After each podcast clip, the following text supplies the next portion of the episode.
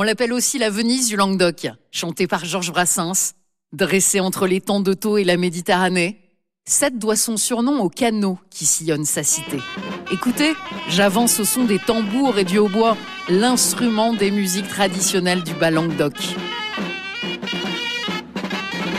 De loin, Sète ressemble à une île. La ville s'est développée au pied de la colline du Mont Saint-Clair, haut de 182 mètres. Une promenade de santé?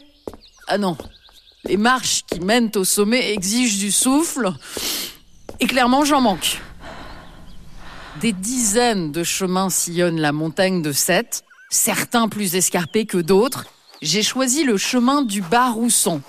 Et 380 marches plus tard, j'y suis. Un paysage à 360 degrés. Avec à droite la mer, le port, les canaux et la côte languedocienne. Et sur la gauche, l'étang de Thau, ses parcs à huîtres et le massif de la Gardiole. En haut de ce mont Saint-Clair, il y a la chapelle Notre-Dame de la Salette, entièrement dédiée à l'univers marin, avec du bleu, du sol au plafond et des poissons. Une chapelle insolite construite pour vénérer Saint-Clair, qui paraît-il soignait la vue. Pour avoir une autre vue, justement, le chemin des pierres blanches. De là, je vois l'arrière de Sète, la mer, le lido, la plage et au loin Marseillan et le cap d'Agde et son volcan du Mont Saint-Loup.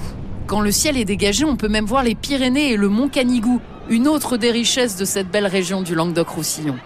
Sète mérite bien son autre surnom, l'île singulière. Il y a deux canaux et si l'on relève les ponts-levis qui les enjambent, Sète est bien une île isolée du monde.